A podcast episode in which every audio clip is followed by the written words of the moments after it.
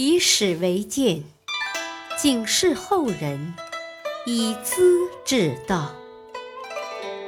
品读《资治通鉴》，启迪心智。播讲汉乐第二十八集：魏将军边塞立功，获标旗。封狼居胥。在古代，每年三月的第一个巳日叫上巳，人们要在流水边沐浴祭祀，希望把过去一年的晦气清除干净，迎接温暖的春光，振奋生命的活力。皇帝也不例外。一年，汉武帝到坝上。过上巳日，回宫路上到姐姐平阳公主家里休息。吃饭的时候，歌妓们载歌载舞助兴。歌舞队里有一位美丽的姑娘，引起了青年皇帝的注意。平阳公主看在眼中，记在心上，随后就把这个叫卫子夫的少女送到皇宫，很快得到武帝的宠爱。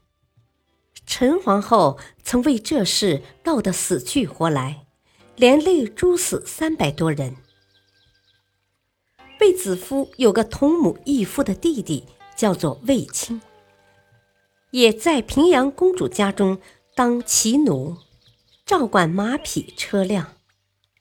也不知为了什么，馆陶公主要杀他解气，幸得朋友公孙敖的帮助，才逃脱虎口。这一回，姐姐成了皇帝的宠妾，自然是既往不咎，马上进宫当了侍中，就是皇帝的侍卫。几天之内赏赐黄金千金。后来卫子夫升为夫人，卫青很快也当了太中大夫，这也是宫廷中的高级官员了。不过卫青不是庸才，有带兵打仗的本事。并不全靠姐姐的势力。当时匈奴人经常南下，铁骑千里攻入北国的广大地域，百姓很难安生。汉武帝也像前代帝王一样，伤透了脑筋，在不断的战争实践中，涌现出飞将军李广这样的名将。卫青也连年立功，很快升为车骑将军。成了抗击匈奴的主将。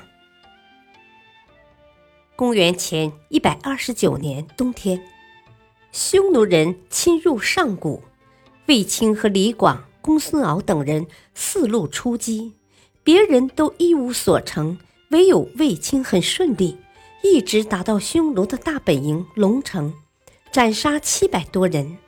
因为这次胜利，武帝封他为关内侯。他出身骑奴，马上功夫很是高超，力气大，箭也射得准，尤其懂得做人，对士大夫很客气，对士兵很爱护，声誉极好。虽然提拔得快，社会上并不觉得他是依靠姐姐，而认为皇帝有眼光，找到了一位将帅之才。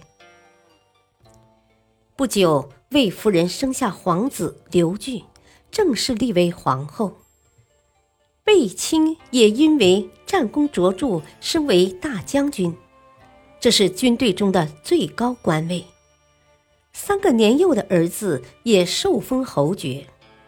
卫青的头脑很清醒，上书推辞说：“战功是靠将士们拼搏得来的，我已得到了封赏。”儿子还在吃奶呢，谈不上建功立业，怎么能够封侯呢？坚决拒绝接受。武帝体会到卫青的意思，要把功劳留给部下的有功人员，很受感动，说：“我并没有忘记那些作战勇敢的将军校尉了。”立即下诏，将一大批高级军官封为侯爵。卫青的声誉也更高了。卫青很能体贴他人的苦处。郎中令李敢是李广的儿子，当年李广迷失道路，失掉战机，卫青曾经要他到公堂对质，以致李广含恨而死。李敢怨恨卫青，公然借机报复，打伤了大将军。卫青不动声色，隐瞒下来了。他同情李广的遭遇，也体谅李敢的心意。这样的心胸和态度是超过一般人的。不过，他的外甥霍去病可没那么冷静。一天陪武帝打猎，趁李敢不注意，用冷箭把他射死了。当时皇帝发现了这个情况，怕把事情闹大，没有追究，只说郎中令是被野鹿撞死的。随着匈奴人向西迁移，霍去病和李广利登上将台，卫青年纪渐老，便主动退出战场，安享晚年去了。接替他的骠骑将军霍去病是卫青的外甥。关于他的身世，还得从头说起。当初魏敖。带着三个孩子在平阳公主家做奴仆，有位叫郑季的人也在公主家做事，和魏敖有了私情，又生下一个小儿子。四个孩子都跟母亲姓魏，长子魏长君，次女魏少儿，三女卫子夫，小儿子卫青。卫少儿跟平阳县吏。霍仲儒恋爱，生下霍去病。后来卫子夫当上皇后，小兄弟卫青也当了将军。霍去病跟着舅父多次出征匈奴，立下了很大的功劳，升为骠骑将军，官阶和舅父的大将军一样。霍去病了解到自己的身世以后。在出击匈奴时，经过河东，专门派人迎接生父霍仲儒，帮他添置大量的田产房屋和奴仆佣人。转回长安的路上，又把小兄弟霍光带携出来，着以培植，从奉车都尉升到光禄大夫。卫青年纪渐老。霍去病年富力强，如日当空，许多门客武士从卫青门下转到外甥府上，待遇十分优厚。舅父早有思想准备，内心很平静，外甥也毫无得意的颜色。这一对救生将军，人品作风很不错，是汉武帝最得力的军事统帅。霍去病平时沉默寡言，从不多话，但心胸宽广，气魄宏大，遇到大事情敢于出头承担责任。武帝曾要他好好的学习孙吴兵法，他满不在乎，说：“打仗全靠随机应变，临时做出决策，死守古人的兵法未必有用。”武帝为他建造一栋极其豪华的府宅，请他去看，他却无动于衷，说：“匈奴未灭，何以家为？”意思是匈奴还没消灭，怎么能安家呢？武帝听了十分感动，也更加尊重他了。但是霍去病的毛病比舅父多些。突出的缺点是不大关心军事的生活。武帝掌握住这个特点，每次出征都派得力的后勤人员，带着大批军用物资，随时补给。可是霍去病根本考虑不到这些，后勤的事情从不过问。战争结束，回到长安，马车里往往剩有大量的粮食和肉类。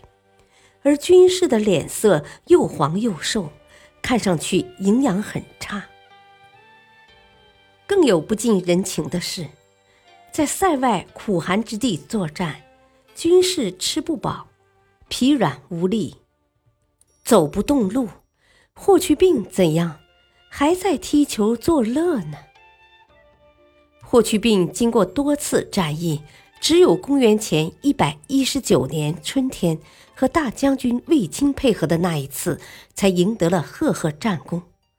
过去他的军队不比大将军少，却没有得力的助手。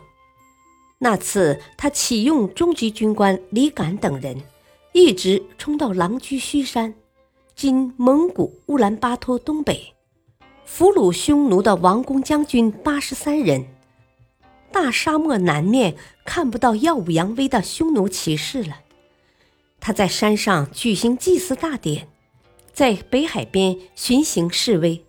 就是这一仗奠定了霍去病的显赫地位，名声流传后世。公元前一百一十六年。骠骑将军病死了，汉武帝十分痛惜，为他建造一座坟墓，形状跟祁连山一样，借以纪念他的功业。这座坟前竖立着巨大的石雕，流传至今，一直被人看作西汉时代的艺术杰作。感谢收听，下期播讲普世忧国。助君享，丞相多疑不领情。敬请收听，再会。